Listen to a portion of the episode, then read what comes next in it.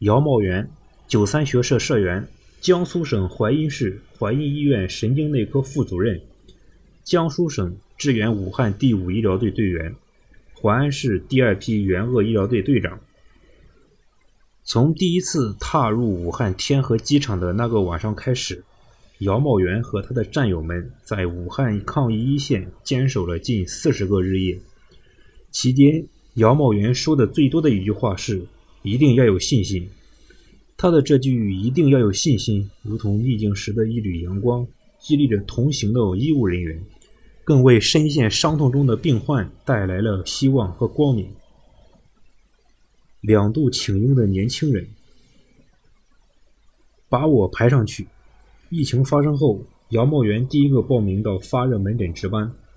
他对神经内科主任石广莲说：“我年轻几岁没问题。”这个说着自己年轻几岁的姚茂元，今年整整五十二岁，却真的像年轻人一样，面对疫情无畏无惧，挺身而出，坐诊、检查、抢救。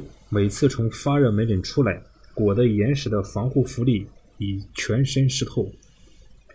得知要支援湖北后，他又在第一时间主动请缨，简单收拾几件换洗衣服，匆匆告别家人，就跟队友们一道踏上支援湖北的征程。姚茂元的妻子齐慧云是淮阴医院影像科的一名护士，孩子才三个月大，面对丈夫的义无反顾，逆向而行。齐慧云担忧之余，更多的是对丈夫的理解与支持。放心，家里有我。临危受命的司令。二零二零年二月九日中午，当姚墨元到达集合地点时，才知道自己被临危受命为淮安医疗队队长，被队友们笑称为“淮安队的司令”。作为司令，姚墨元尽力做好队内思想政治和业务工作。理清大家和小家的关系，提高政治站位，率先垂范，急队员之所急，想队员之所想。从各项工作内容的上传下达、沟通协调，到业务培训、排班对接、后勤保障、心理疏导，最忙的一个半天，姚梦元手上接到了两千多条微信和工作通知，不停的接收、回复、转发消息。他的几个手指头一度忙得失去了知觉。洗手、戴口罩、戴帽子、戴手套、穿防护服、戴护目镜、戴第二层手套、穿鞋套、穿隔离衣、戴第三层手套、戴防护面屏、穿一次性鞋套。入仓前的培训中，姚茂元不仅自己学的一丝不苟，更盯着队友。每天培训结束后。他要站在旁边，一个一个亲自检查，每个人都不能有一丝一毫的差错，一遍一遍的练习，直到达到规范为止。点燃生命的希望之光。方舱医院是专门为收治新冠肺炎轻症患者而建的，人们称它为“生命之舟”。二月十三日晚上七时。姚茂元第一次进入武汉体育中心方舱医院值班。淮安医疗队进入时，五百多张床位已经全部住满，共分为六个区。姚茂元负责 C 区，一百零一个床位。虽然收治的是轻症患者，但是方舱医院的工作并不轻松。每班六个小时，要负责每位病人的转入、收治和转出工作。从进舱前的消毒，穿上层层防护服，到出舱脱下防护服消毒，一番下来不吃不喝近十个小时，累的衣服全部汗湿，脸上的口罩压痕清晰可见，甚至破皮。早期入院患者集中，三天收了五百六十名确诊患者，舱内手工书写病历资料，手机传输到办公室，再录入。还要进仓核对患者信息，后期出院病源多，有时一天一百多个出院患者，舱内舱外二线班一起办理交接手续，工作不仅量大，强度还特别高。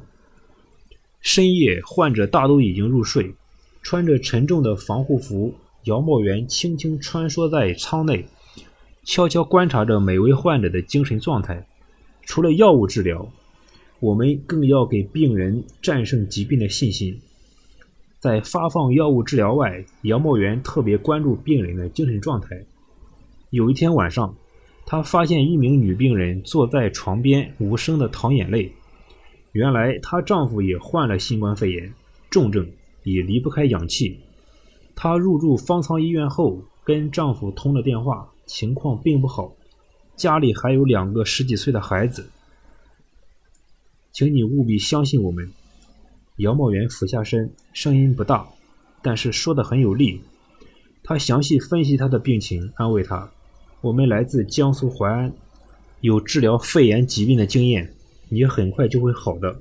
很多重症患者已经在慢慢恢复了，好多人都出院了，你的丈夫也会康复的。”慢慢的，这位女病人停止了哭泣，平静了些。姚茂元说：“对于一些轻症病人来说，”帮助他们树立战胜疾病的信心，甚至比药物更重要。如何帮助病人去除患病阴影，减轻心理压力，从而战胜病魔？下了夜班的杨茂元心里琢磨着，一直到凌晨两点，终于理清思路，总结出了动一动、写一写、说一说、唱一唱、笑一笑、哭一哭、听一听、看一看的八个一缓解法。从做运动、写日记。唱歌、聊天、倾诉、转移注意力等各方面，有效帮助患者缓解精神压力，增强信心。随着越来越多的病人康复走出方舱医院，杨茂元和队友们坚信，武汉的冬天终会过去，美好的春天终将来临。这工作责任大，杨茂元暗暗下定决心，既要抗击疫情，更要保护队友安全。淮安队三十个人，一定要平平安安去，平平安安的回来。他做到了。三月十七日中午十二点，大巴车载着返程的淮安队医务人员驶向机场。一路上，武汉的交警、特警及机场的工作人员对医疗队员致以最高敬意。山河无恙，平安归来。作为援鄂医卫人员先进人物和典型模范。三月六日，姚茂元被江苏省人力资源和社会保障厅、卫健委给予记功奖励。四月八日，杨茂元被淮安市委市政府授予援鄂战役先锋荣誉奖牌。